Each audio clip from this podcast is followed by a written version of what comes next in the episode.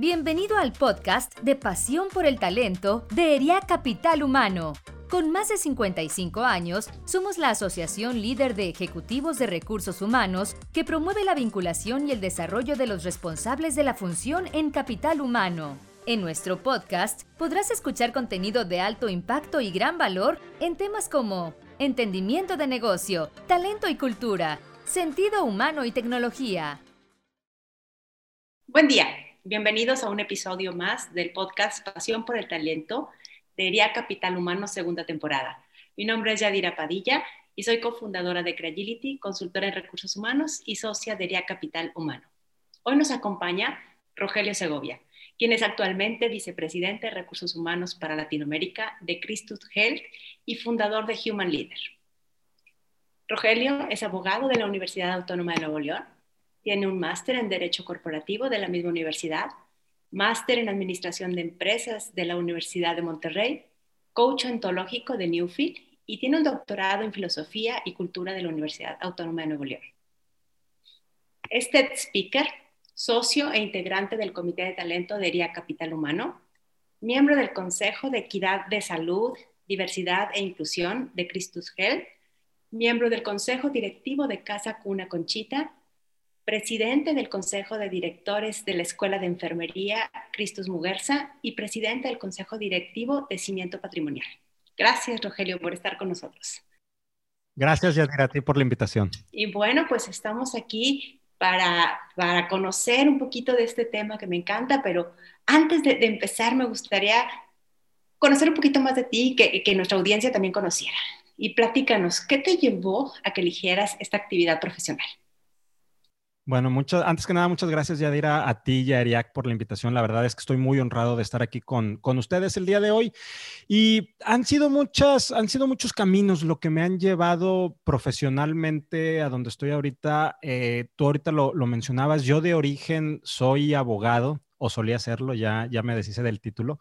Eh, yo desde siempre, desde que tengo uso de razón, yo quería ser abogado. Este, desde por ahí hay una anécdota que es real.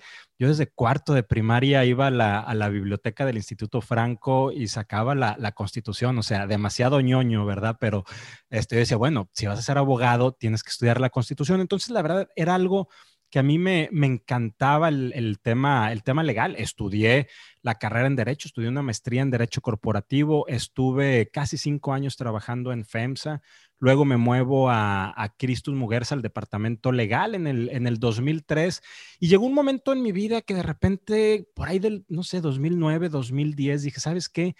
yo no quiero esto para el resto de mi vida. Pensé, bueno, si me quedo aquí en, el departamento legal de cualquier empresa, o sea, era en general, digo, pues quizá ya 20, 30 años más y me jubilo, pero yo necesitaba un cambio y entonces yo ya veía algunos procesos, sobre todo procesos duros de recursos humanos que tienen que ver con temas laborales, temas sindicales, y, me empezó a gustar, me empecé a entrar. Un día levanté la mano, la verdad es que levanté la mano eh, con, con mi experiencia como abogado, mi experiencia en sí en recursos humanos era, era mínima, por no decir que nula, salvo en estos temas que, que te digo pero, pero decidí hacer un cambio. Eh, eh, decidí que no quería quedarme ahí toda la vida este, como abogado. Yo no quería ser tal, necesitaba cosas distintas. Me movía recursos este, humanos desde aquel entonces.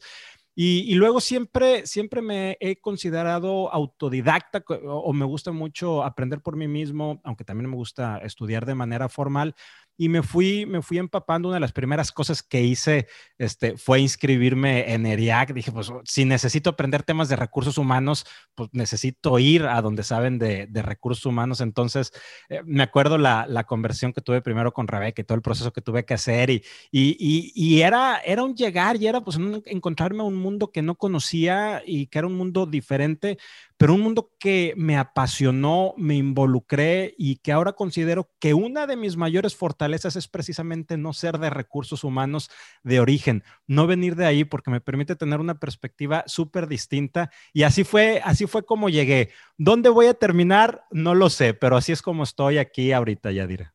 Extraordinario, qué padre experiencia. Y bueno, hablando de esas experiencias, ¿cuál podrías decir que es uno de los momentos que más ha definido o marcado tu vida? Ah, qué pregunta. Esa no me dijiste que me la ibas a hacer y no, no la estudié. Como, tal, fíjate que probablemente no tengo un momento así como tal que, que, te pueda decir fue una revelación, fue, fue, fue el gran momento que sabía lo que iba a hacer. Son situaciones pequeñas, son, son como los grandes cambios que requieren eh, acciones muy pequeñas. Así se fue presentando esto. De repente, eh, te, digo, en, en, este tema de cambio, dije, yo ya no quiero estar aquí y un día dije, se acabó y necesito hacer algo. Y cuando empiezo a cambiar y me meto en este mundo, yo te, traía una, una coherencia de abogado. O sea, imagínate un abogado corporativo, este, y no lo critico porque yo así era, más bien lo reconozco, era el tipo cuadrado, el tipo que para todo era no, el tipo que el, el, contacto como tal con la gente no era muy relevante y para mí fue un proceso de transformación. Si me, si me dijeras, Rogelio, tienes que nombrar un, un, momento así que te haya marcado, no me acuerdo exactamente la fecha, por ahí luego la, la podemos buscar. Fue en aquel foro ERIAC eh, donde invitaron a Julio Olaya. Eh, yo, yo, me acuerdo que vi el programa y entonces eh, dan el programa y empiezo a revisar y de repente veo que invitan Julio Olaya coaching ontológico. Y yo dije, ¿estos qué se fumaron? ¿Y qué es esto? Y luego veo la foto y veo un señor grande y dijo que por Dios nos vamos a meter a, a, qué, hacer magia o, de qué se trata esto. Incluso hasta pensé, dije, ¿sabes qué? probablemente en la sesión de Julio Laya me salga y me ponga a ver este, los stands y no va a haber gente y a, ver qué hago, algo. Entonces, me quedé, no, no, no, sé por qué me quedé, porque la verdad este, no, no me interesaba para nada la plática y cuando me di cuenta, estaba así totalmente embebido viéndolo a Julio Laya. Y aparte, el, señor, un señorón, eh, abogado de formación, lo que, lo, lo, que él nos platicó en ese momento. Y, y, dice, oye, yo transicioné de abogado a ser lo que ahora soy. Y entonces yo vivía en dos mundos y dije, yo quiero ser eso, eso, eso, no, no, no sé qué sea coach ontológico, no, no, no sabía ni siquiera qué era la, la, ontología, a mí me sonaba más a término médico que es oncología, pero, pero dije, no sé, eso quiero ser, ese podría ser un momento ya estando en el, en el mundo de recursos humanos y me empecé a investigar y lo dije, me quiero certificar y me quiero certificar con él. O sea, ni siquiera sabía yo si su escuela era buena, era mala. Resulta que es una de las mejores escuelas a nivel mundial de coaching ontológico, el del señor Olaya y, la del señor Echeverría, que, son los fundadores entonces. Pero bueno, yo eso no lo sabía en aquel entonces y, y, llego y, cambié.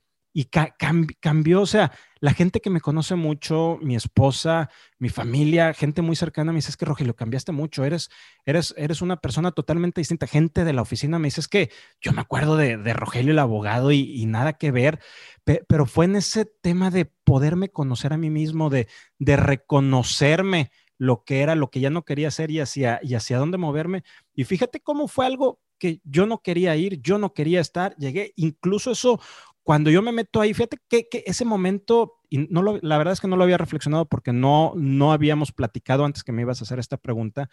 De ahí también se abrió la puerta a que dije, oye, yo quiero estudiar más, quiero conocer más temas de filosofía, quiero estudiar un doctorado. Y de ahí se abrió, fíjate cómo de una plática, de una foto que yo dije, mis juicios, ¿eh? Ah, viejito, ¿qué nos va a enseñar de ontología? ¿Qué es ontología? Bueno, en eso se, en eso se convirtió. Ese sería un gran momento que, que a mí me marcó, Yadira. Súper, pues muchas gracias por compartirnos, eh, padrísimo y, me recuerda todo lo que nos dejaría que en sus foros. Realmente yo creo que varios tenemos dos, tres charlas que marcaron tu vida. Muchas gracias. Pues vamos a entrar al tema. El tema, les decía, me encanta, organizaciones compasivas.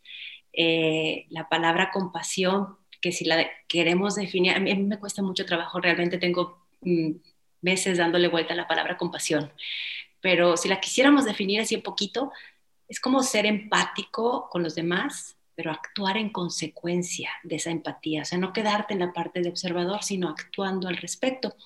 Podríamos decir que es una práctica que en la actualidad no, no está tan fuerte, no está tan marcada.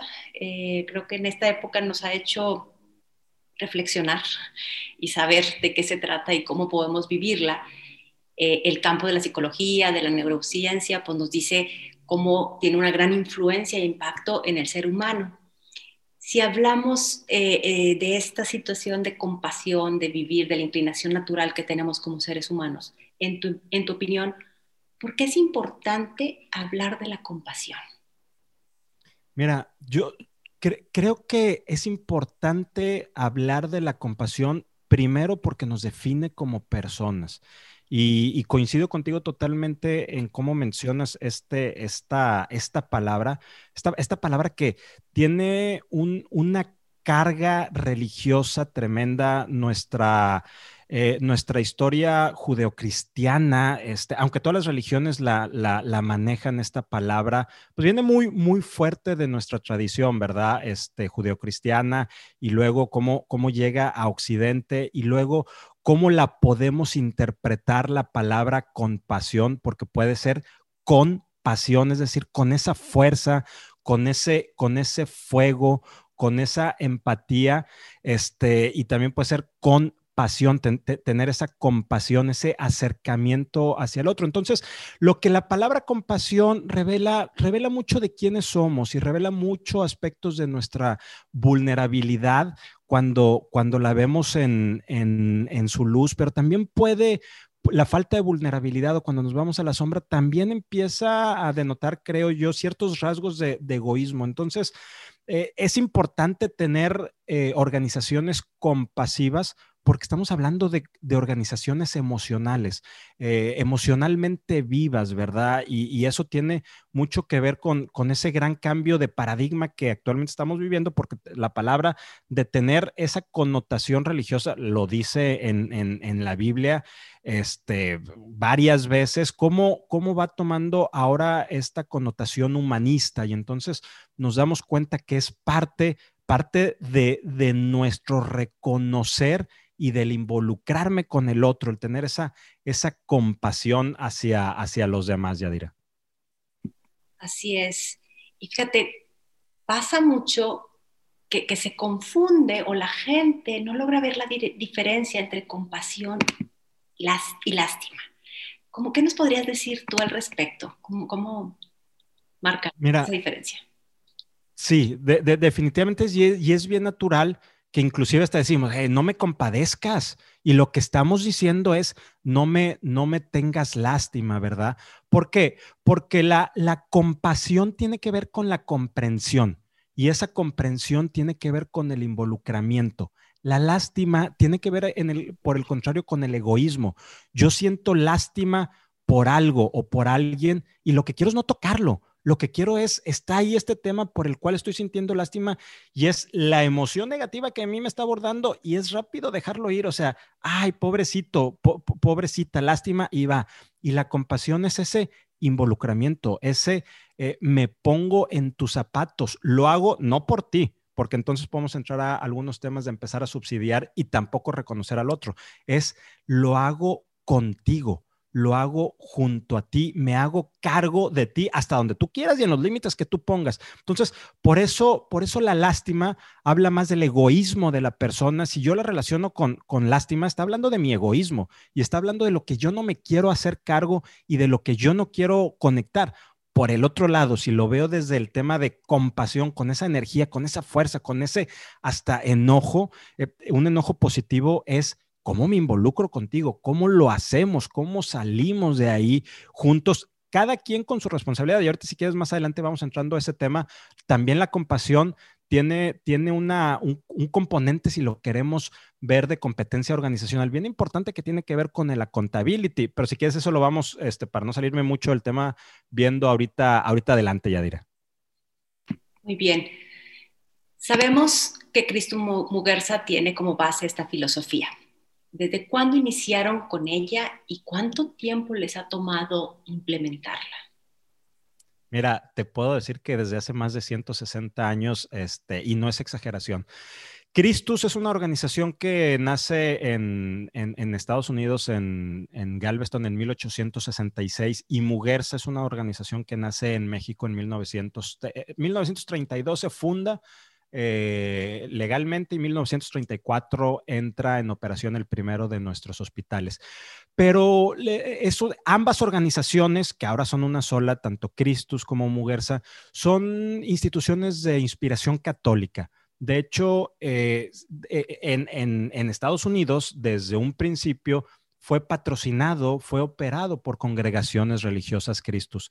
En México es, es la familia del señor eh, Muguerza, don José Muguerza, este, él, sus hijos, su esposa, doña Adelaida, quienes empiezan con este, con este ministerio, pero desde un principio invitan a las hermanas del verbo, de la congregación del verbo encarnado. Entonces, aunque aquí en México fue fundado por la familia de Muguerza, traía esa inspiración católica y como decíamos ahorita, el tema compasión, pues viene naturalmente de, de, la religión católica, pero aparte en el ámbito de la salud, en el sector salud, la compasión es una cosa de todos los días. Tú no puedes decir que trabajas en el sector salud, tú no puedes decir que tocas pacientes, que tocas vidas, que acompañas familias si no tienes esa compasión, si no tienes ese involucramiento. Entonces, es, es en sí en el sector, en, el sector salud, en los hospitales en general, un tema que debiera de estar de naturaleza el compasión, porque es esa vocación de servir a los demás. O sea,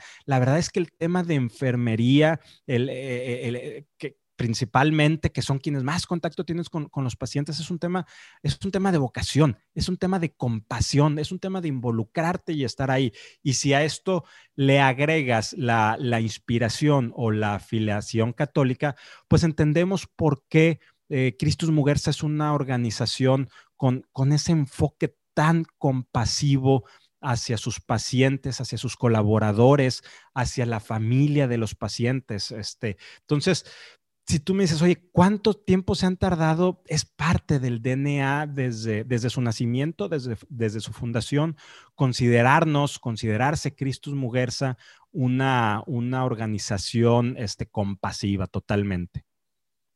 Excelente. Muy interesante y muy retador para las organizaciones que no han nacido de esa manera, ¿verdad? Es, es un factor que, que ha ayudado. Pero antes de entrar a ese tema, ¿qué beneficios nos trae a las organizaciones tener esta filosofía en, nuestra cultura, en nuestra forma de comportarnos. Mira, ahorita, ahorita platicábamos hace, hace unos momentos de, este cambio de paradigma que estamos viviendo en, últimas fechas a nivel negocios. Voy a poner dos ejemplos muy puntuales. En el 2019, dos grandes instituciones cambiaron eh, su, su esencia, cambiaron su base que los define, que es la Business Roundtable, que es una asociación en Estados Unidos que conglomera a los CEOs de las principales empresas de, aquel país, y el Foro Económico Mundial, este, que, que, bueno, como su nombre lo indica, es, es, un foro que va dictando, analizando temas, temas de negocios a nivel mundial. Entonces, ellos en el 2019 hicieron un cambio bien importante en sus, en sus principios, en sus fundamentos, donde dicen que tenían que convertirse en, organizaciones no le dicen compasiva, le dicen organizaciones responsables donde ya, ya el interés, ya la empresa ya no es eh, una, una ficción jurídica de carácter económico, sino que la empresa es una ficción jurídica de carácter social y económico, donde la, la obligación de la empresa sí es para sus accionistas definitivamente, pero también para las comunidades donde interactúa, para sus clientes, para, para sus proveedores y sobre todo para sus colaboradores. Entonces, tú al momento que empiezas a hacer ese giro eh, epistemológico, te empiezas a dar cuenta que, que, que lo que en el fondo está viendo es el tema compasión, hables o no hables de esa palabra, te empiezas a ocupar y a preocupar y a ocupar por los demás, empiezas a, involucrarte. Entonces, hemos estado trabajando mucho el tema eh, en, temas de recursos humanos y ERIAC tremendamente se ha enfocado en cuestiones de cultura, estos cambios culturales que se están dando, cultura organizacional en, las empresas, pero si, si, nos, si nos detenemos de repente, si de repente decimos, es que eh, este gran cambio está teniendo que ver, fíjate dos cosas que siempre hemos relacionado relacionado la cultura, hemos relacionado con instalaciones y hemos relacionado con tecnología. Sí, son, son, son los artefactos de la cultura, pero la cultura es ese enfoque que le estamos dando ahora hacia la gente, donde ponemos a la gente en el centro. Y ahora sí te empiezas a preocupar, nos empezamos a preocupar por nuestros colaboradores. ¿Qué es la norma 035 en el fondo? ¿Es meramente un marco regulatorio? No, es una norma compasiva, es una norma donde eh, el gobierno, eh, eh, desde, un desde un término, un sistema, un contexto legislativo te está pidiendo, hazte cargo de tus colaboradores. Y sí, todos pusimos el grito en el cielo y dijimos, es que ahora me van a regular y ahora, ahora tengo que hacerme cargo de mis colaboradores. Claro que tienes que hacerte cargo de tus colaboradores porque eso es compasión, eso es precisamente tener esa pasión, esa fuerza, esa energía por, por, por, ayudar, iba a decir por curar, porque me, me, me, lleva el tema de salud, pero por, por ayudar, por estar con, con, tu gente, con tus colaboradores. Entonces, tú no estás siendo una empresa compasiva desde, no sé, algo así medio abstracto, medio, se oye bien bonito. No, te estás haciendo cargo de tus colaboradores desde un aspecto, el famoso bienestar económico, físico, espiritual, ojo, no religioso, espiritual, este, entonces mental, eh, cognitivo, cuando los empiezas a desarrollar, esa es la verdadera compasión que debemos de tener en las, en las organizaciones. Y esto solamente lo vamos a encontrar, ya dirá, este, y, y esto no es un creo, este es un estoy convencido cuando reconozcamos el mundo emocional que somos. Somos seres emocionales totalmente. Y entonces es ese, eh, eh, aquellas prácticas viejas de recursos humanos que te decían, oye, es que tú, tus problemas de la, de, la, de la casa no los traigas a la oficina. Y al revés, cuando llegues a tu casa, no traigas los problemas de la oficina. Oye, pues, pues, no estás siendo compasivo conmigo, no soy un robot. Hasta por ahí había una anécdota de, no, entonces este, yo llego y afuera hay un arbusto y le hago así al arbusto como si fuera magia negra y respiro y ya entro. Pues el maestro que puede hacer eso es un robot, este, o, o no es humano, ¿verdad? O sea, y en el momento que la organización dice, a ver, este compa, este cuate es humano, está, está sufriendo, está feliz, está contento, está emocionado, está triste y lo voy a reconocer y voy a actuar en consecuencia está siendo compasivo. En, en, ese momento ya está siendo compasivo. Olvídate que si las instalaciones, olvídate que si la tecnología, olvídate de todo eso. Lo que la gente queremos es que nos escuchen y que nos escuchen activamente, que nos escuchen realmente. Y ahí empiezas a ejercer la compasión y ahí la empiezas a llevar a, las organizaciones. La verdad es que, la, y tú lo decías, y, perdón que insista en el, en el tema, tú lo decías acertadamente, que de repente puede ser una palabra compleja de entender y que puede ser una palabra que la relacionemos con la lástima para nada, es ese involucrarte con los demás, el hacerte cargo de los demás. Y aquí déjame hacer este, este, este paréntesis que decíamos hace unos momentos. El hacerte cargo de los demás no significa que la empresa es el papá y va a ser el responsable o tu jefe va a ser el papá o tú con tus colaboradores empieza un tema de accountability, empieza un tema de justicia y empieza un tema en la compasión de, determinar, de, de, tener límites. Porque en el tema de la compasión, yo me voy a hacer cargo de ti, Yadira, pero hasta donde tú quieras. Si tú no pones esos límites, Yadira, no estás teniendo accountability y aparte me estoy empezando a hacer cargo yo de ti y te empiezo a subsidiar emocionalmente puede ser. Entonces, eso ya no es compasión. Ya no sé, ya no sé cómo se llame, podemos buscar cómo se va a llamar eso, pero eso ya no va a ser compasión, eso va a ser eso va a ser otra cosa. En la compasión hay una responsabilidad de ambos lados, o sea, de repente decimos, "Yo soy compasivo." La empresa que la empresa, pues, me imagino que es el director general, los jefes, los directores, porque decir empresa es decir nada.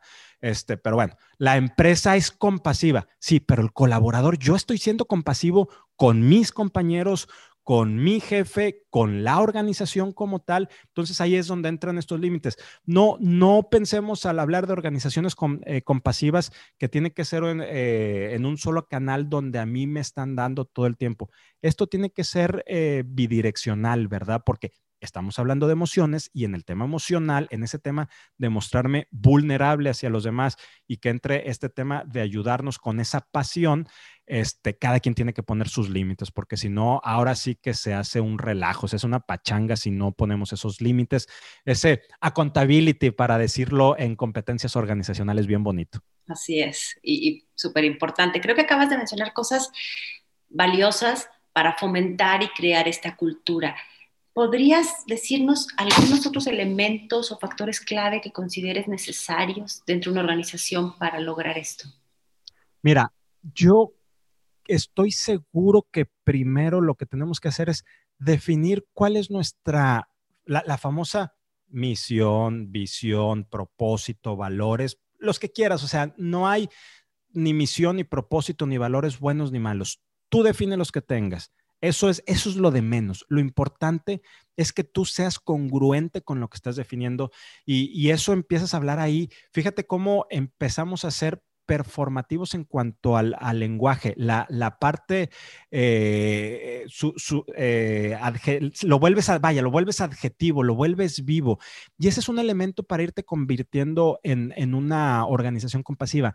Si, si tú me dijeras, oye Rogelio, pero bueno, déjate de tanto rollo y hazlo bien fácil. ¿Cómo me hago una organización compasiva? Agárrate la norma 035 y cúmplela. Agarra la nueva norma de teletrabajo y cúmplela. Sale, sale lo mismo, sale la norma de teletrabajo. Ay, ahora tengo que pagar un bono. Ay, a ver, quita el tema económico. El tema económico como que ya lo arreglas y si no lo arreglas se cierra la empresa y se acabó. ¿Cómo te vas a hacer cargo del empleado? ¿Cómo te vas a hacer cargo de tu colaborador, de que tenga condiciones sanas, de que, de, que tenga una silla cómoda, de que tenga un escritorio, una, una conexión? O sea, e, esto, esto va más, mucho más allá de temas económicos no es tan complejo, empecemos a cumplir lo, que tenemos que hacer. Y hablando, Rogelio, precisamente de este, empezar con la parte del lenguaje, misión, visión, valores, ¿qué rol juegan los valores o qué valores serían para ti los esenciales que tendrían que estar, pues no nada más puestos, sino vivos en, el día a día en los colaboradores? Mira, este, ah, qué buena pregunta, porque aquí yo tengo eh, un, un, conflicto existencial con este tema. Eh, el tema, habría que definir probablemente desde una perspectiva cultural lo que entendemos por valores. Y valores son creencias que tenemos tú y yo, pueden ser los mismos, pueden ser diferentes y volvemos a lo mismo, no es ni bueno ni malo. Y esos son nuestros valores, nuestras creencias. De hecho, cuando las creencias es mi credo, es en lo que se materializa lo que yo pienso. Entonces, eso es un valor, pero de repente alguien me dice eh, que, valores eh, no desperdiciar recursos y, hacer bien las cosas a la primera y yo te diría, esos son valores, o sea, valores en, la definición original de lo que es, de las creencias que tú y yo tenemos y que tienen que ver con esa interacción entre, entre las personas. Entonces, yo creo que el valor o los valores de una organización tienen que estar bien enfocados hacia esas creencias que todos como grupo de personas tenemos en común. Y volvemos a lo mismo, tú puedes tener un valor y yo puedo tener otro valor y mientras no estemos dañando a terceros, son válidos esos valores. Eh, eh, eh, el tema es que también tratemos de que el tema de valores de nuestra organización vaya hacia la persona, vaya a reconocer a ese, a, ese individuo, a ese eh, ser emocional que todos somos. Fíjate cómo el, valor no nada más es agarrar una lista en Internet, Google, valores de empresa y ver los que más te gusten, es cómo los vas a hacer vivos. Y cuando alguien agarre eh, estados financieros, resultados financieros, lo que estás reportando a bolsa, digas, ah, mira, o sea, si hay una correlación, si están diciendo que, porque casi todos o, muchas empresas sus valores tienen que ver con la gente, no todos, pero sí, sí muchos, pero lo empiezas a ver aquí, lo, no, nada que ver y, ves los beneficios y no hay ni planes de jubilación, ni planes de salida, ni, ni, y luego ves temas laborales, de demandas laborales y ves cómo terminan sin dignidad, o sea, terminan terminan relaciones laborales sin dignidad. ¿Y dónde están todos los valores? ¿Dónde, dónde, está todo, todo lo que sucedió? Y, y, luego de repente gente que tiene contigo 25 años y antes de que sea tema de jubilar, empiezas a dar las gracias. Entonces, o sea, seamos coherentes. Si, si no nos interesa, está bien. Nada más no digamos que somos compasivos, no, no pongamos valores que, que, que, que no vamos a vivir realmente porque en el fondo los colaboradores se terminan, nos terminamos dando cuenta de cómo son las organizaciones. Y ahora con este tema del Internet y de las redes es bien fácil darte cuenta de, marca empleadora y luego de repente por ahí ves empresas de todos los tamaños, colores y sabores que están batallando Ahorita probablemente no, porque estamos en crisis, pero vámonos dos años atrás, cuando no, no teníamos crisis económica, dos, tres años atrás, estaba siendo complejo, para muchas organizaciones atraer talento y entonces sacamos temas de salario emocional y sacamos tema de cultura, pero al momento de que vienen los movimientos estos, ahí te das cuenta si los valores realmente son vivos o nada más es un cuadro bien bonito pegado en, en la pared con letras doradas. Oye, hablando eso de los valores vivos, ¿cómo logras esa conciencia del colaborador hacia una cultura de compasión? Porque vamos a suponer que ya está toda la filosofía y que, algunos de los líderes lo creen y lo viven. ¿Cómo lograr que en general todos los que pertenecen puedan vivir y creer eh, en, estos, en esta organización compasiva, en valores compasivos? Mira, tú hace ratito también hiciste un comentario muy interesante cuando estabas hablando de descubrimientos que la neurociencia ha hecho en, temas de emociones, de compasión, de etcétera, etcétera, muchas, muchas otras cosas. Entonces, cuando estamos hablando eh, en, temas de, de, neurociencia, de aprendizaje, para mí hay una única receta y tiene que ver con el aprendizaje continuo. Eh, eh, un ejemplo es fácil de entendernos que si lo vayamos a hacer es, y generalmente siempre que tengo que dar ejemplos de este tipo, ahí termino el avión. Te subes al avión cuando te podías subir. Yo tengo casi un año que no, que no me subo un avión. Entonces, el protocolo de seguridad que, los sobrecargos hacen al principio es una repetición, repetición, repetición.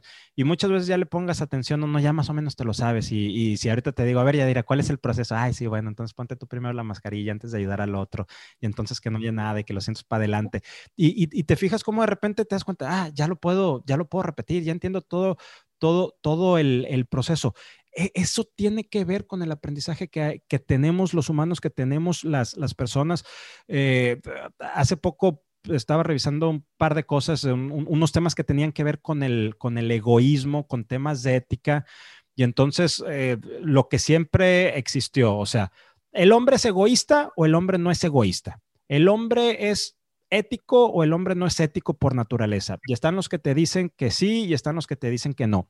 Y de repente llega la neurociencia y empieza a hacer muchos estudios a este respecto y te dice, a ver, el hombre, la persona, no viene programado de nacimiento, no venimos programados, no traemos una carga, somos una hoja en blanco, no somos ni buenos ni malos, es cómo nos van educando, cómo vamos aprendiendo, cómo nos vamos desarrollando. Pero de repente ya somos adultos y, ya no cabe, bueno, es que así me enseñaron a mí, así era mi mamá, así era mi papá, es que no, ya, eso se acabó, o sea, ya eres responsable para que si algo te enseñaron que no era, lo, lo desaprendas. Y entonces por eso las organizaciones, cuando empezamos a hablar de temas de, diversidad e inclusión de cualquier tipo, eh, empezamos a platicar acerca de los sesgos y entonces nos damos cuenta que los sesgos también es cómo, cómo aprendimos y la neurociencia nos dice que los sesgos, y eso tiene que ver con los valores y eso tiene que ver cómo te vuelves compasivo, los puedes quitar, los puedes eliminar y la manera de quitarlos y de eliminarlos es a través del aprendizaje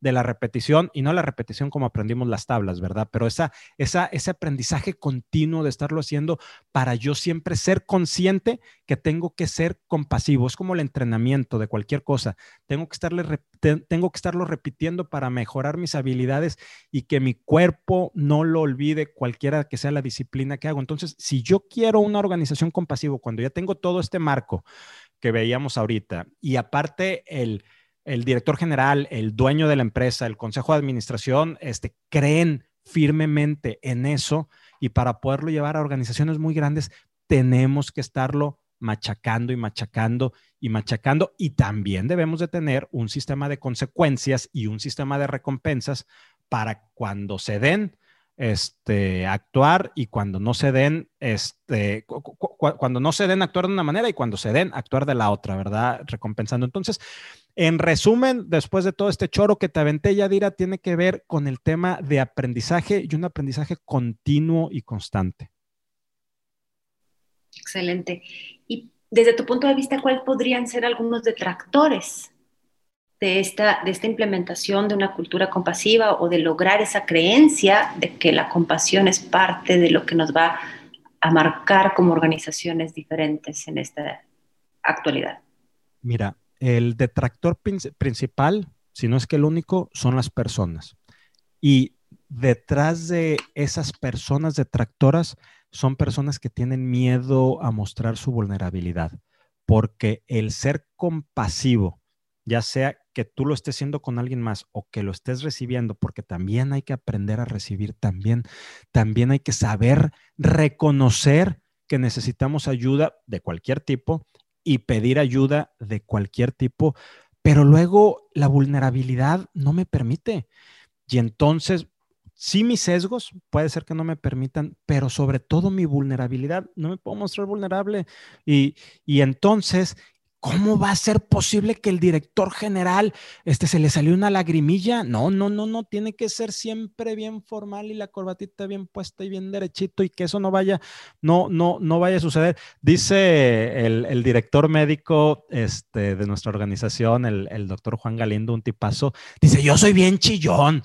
Y, la vez pasada estaba en una rueda de prensa con el gobernador de Nuevo León y su esposa sobre un programa social que estábamos haciendo y estaba hablando y se me salieron las lágrimas ahí enfrente de las cámaras porque soy bien chillón.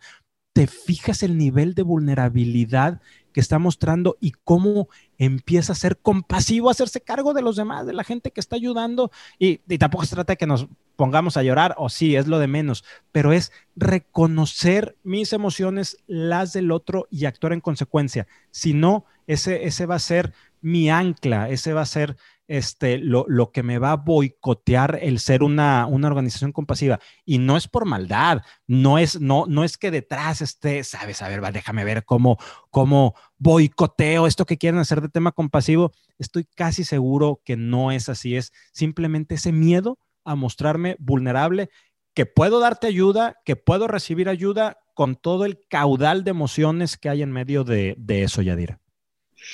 Ahora, a, los profesionales de recursos humanos, ¿qué les dirías tú? ¿Cuál debería ser el rol de nosotros para pues, esta promoción, el desarrollo y, apropiación de una organización compasiva? Pues este, ahora sí que va, va a sonar a, chiste de recursos humanos, pero ser humano. O sea, de repente nos, nos gana el chip de de, ser todo menos hacernos cargo, cargo de la gente. Y de repente por ahí andamos este, eh, implementando nuevas cosas, implementando tecnologías, transformando a la, organización, estamos haciendo, haciendo, pero nos olvidamos de la persona, no, no, no estamos, no estamos ahí. Y yo te decía, oye, uno de los aprendizajes Mm, o, uno de los que yo considero una de mis grandes ventajas es no ser de, de nacencia de recursos humanos, porque yo te, yo, te puedo decir, yo me acuerdo de, de, cuáles eran esos grandes dolores como colaborador, y a la fecha sigo siendo colaborador, aunque esté en recursos humanos, pero de repente no nos hacemos cargo. Y tampoco hacerte cargo de la persona es estar en la carne asada y estar haciendo el chistosito entre los, entre los pasillos y, y, ser el animador de, de, la, de la posada cuando había posada, no es hazte cargo de la persona realmente. Por eso, por eso yo creo que soy un, ahora que está de moda eso, lo del Team Kong y Team este, Godzilla y esos teams, pues yo soy Team Norma 035 porque quitando el tema de multas y quitando el tema de que de repente es medio burocrática esa, esa norma, te está diciendo cómo hacerte cargo. Oye, ¿cómo, empiezas a ver temas de estrés? ¿Cómo empiezas a ver cómo incide eso fuera de cómo... y la verdad es que eh, Yadira, creo que es tan sencillo como eso. O sea, y ese debe de ser nuestro rol antes que los procesos, antes que las grandes transformaciones, antes que, que, que, ¿te, acuerdas en los noventas cuando recursos humanos parecía un agente de, del ISO 9000 y 10000 y todo era proceso y entonces la gente la, la, la queríamos ver este, como si fuera así bien eh, procesos de fordianos, este, y, creíamos que la gente era un proceso. la gente no somos un proceso. O sea, podemos llevar a cabo procesos, pero no somos un proceso, ni somos una línea, ni. ¿Y cómo te empiezas a hacer cargo de eso? Y se nos olvida, se nos olvida, y es, y si, si es natural y es normal que se nos olvide, pues de repente nos metemos en la vorágine y entonces, oye, ¿cómo estás cuidando el tema del teletrabajo y la productividad laboral y, el costo laboral y, y el tema de la rotación? Y y te fijas que ya te di tres, cuatro indicadores que, que, a lo mejor el año pasado todos nos estuvieron rondando mucho la cabeza por lo que estaba sucediendo y la gente, ahora sí que, y la gente, ¿dónde la dejas? ¿Cómo la estás cuidando? ¿Cómo, eh, platicaba el otro día con, con, con un colega este, sobre las famosas encuestas de satisfacción y de compromiso.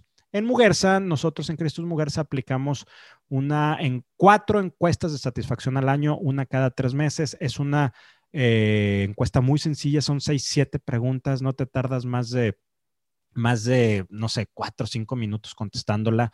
Son respuestas del 1 al 5 y hay una opción de, respuestas este, abiertas sobre cada pregunta. Solamente dos preguntas siempre son fijas porque tienen que ver con el, con el tema de, del engagement y, y, las otras preguntas siempre las vamos moviendo. Y ahorita que estamos en el tema de la pandemia, han estado muy relacionadas a este tema, a cómo te sientes en tu familia, cómo te, cómo te sientes físicamente en, eh, aquí en el hospital, son seguras las instalaciones, tienes miedo, no, no tienes miedo. Y obviamente esos indicadores este, nosotros los vemos desde dos perspectivas. Es la perspectiva de trabajar en ellos y cómo nos permite desarrollar planes de acción muy puntuales y siempre estar sabiendo lo que piensa la gente. Y tú puedes decir, oye, cuatro encuestas es un mundo. Bueno, la gente le encanta y está esperando contestarlas porque ve que, que, que, que se vuelve performativa la, la, encuesta porque empezamos a, a, aplicar en temas en consecuencia. Y platicando con, con un colega, con temas de encuestas que no, no tiene una frecuencia tan alta, me dice, oye, yo no quiero poner la encuesta. Digo, ¿y por qué no la quieres poner? Es que vamos a salir bajos. ¿Y por qué vamos a salir bajos? Pues vamos a salir bajos porque pues toda esta situación y entonces, si se entiende, ok, no importa que salgas bajo, pero vas a saber lo que quieren, lo que les hace falta. Me dice, sí, pero es que pues tiene una repercusión en el bono económico. Lo entiendo, en, en, en nuestro caso también. Digo, pues, y si mejor, en vez de decidir no poner la encuesta, decides que no tenga una incidencia en el bono, pero escuchas a la gente, me dice, pues sí, pero ¿cómo le digo al director general de mi organización? Pues así, o sea, así díselo y te lo va a entender. Si, si está entendiendo no ponerla, este, pues probablemente o seguramente te va a entender mejor si ponerla y que no tenga ese, ese impacto. Entonces, te fijas cómo como recursos humanos de repente estamos en el indicador y pensamos que una encuesta de satisfacción tiene que ver un número que va a pegar en, un beneficio económico. Y no, nos olvidamos que la encuesta es para entender lo que la gente está sintiendo, lo que está sufriendo. Otra vez, dejamos de escuchar si es natural, si es normal.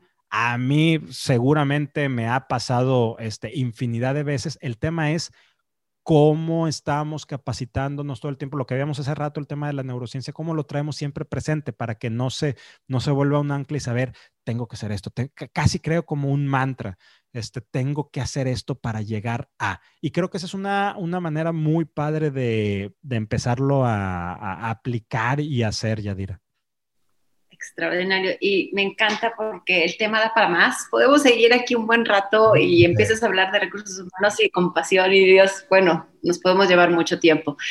Rogelio, muchas gracias. Son invaluables tus conocimientos, tu experiencia que nos compartes.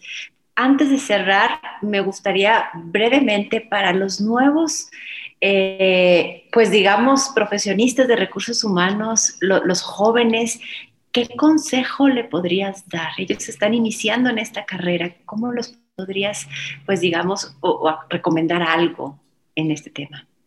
Ah, qué buena pregunta. Bueno, antes que nada, muchas gracias por la, por la invitación. Nuevamente me siento honrado y agradecido de estar aquí con, con ustedes, este, Yadira, de que me hayan extendido la, la oportunidad de compartir esto.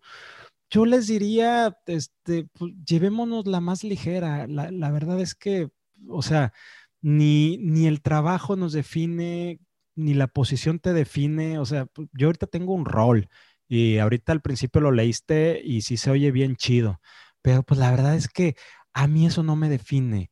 Eh, el, que seamos recursos humanos no nos define, definámonos más bien como personas, que es lo importante para nosotros. Este, estés en cualquier, estés en cualquier área, ¿verdad?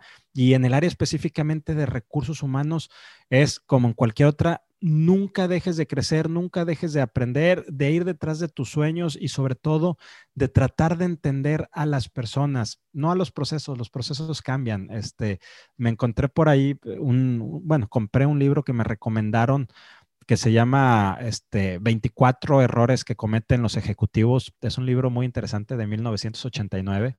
De hecho, lo compré, lo compré usado y, y lo dices, oye, pues, pues si, imagínate si eso era el mantra en aquel entonces y ahora lo ves y si ha cambiado un poco y han cambiado las palabras, este, y lo que antes le decíamos satisfacción, ahora le decimos experiencia al colaborador y lo que antes le decíamos, eh, sí, muy padre, pero lo interesante es la gente, la gente ahí está, sigue siendo la misma gente, seguimos siendo este, básicamente los mismos humanos en, en un contexto y en un mundo distinto, pero lo que somos, lo que sentimos, esos, esos miedos, esas ansiedades, esa contentez, es, enfoquémonos en eso porque estamos para y por la, la gente, ¿verdad? Y, y dejemos de tener conversaciones cobardes también. Me encantó esa. Pues muchísimas gracias, Rogelio, por este tiempo que nos has regalado, por las experiencias que nos compartes y sobre todo porque nos ayudan pues a hacer nuestros procesos de capital humano mejores, a mejorar día a día como seres humanos, que a la larga nos lleva a ser mejores organizaciones. Gracias a toda nuestra audiencia por escucharnos y los esperamos en el siguiente episodio de Pasión por el Talento.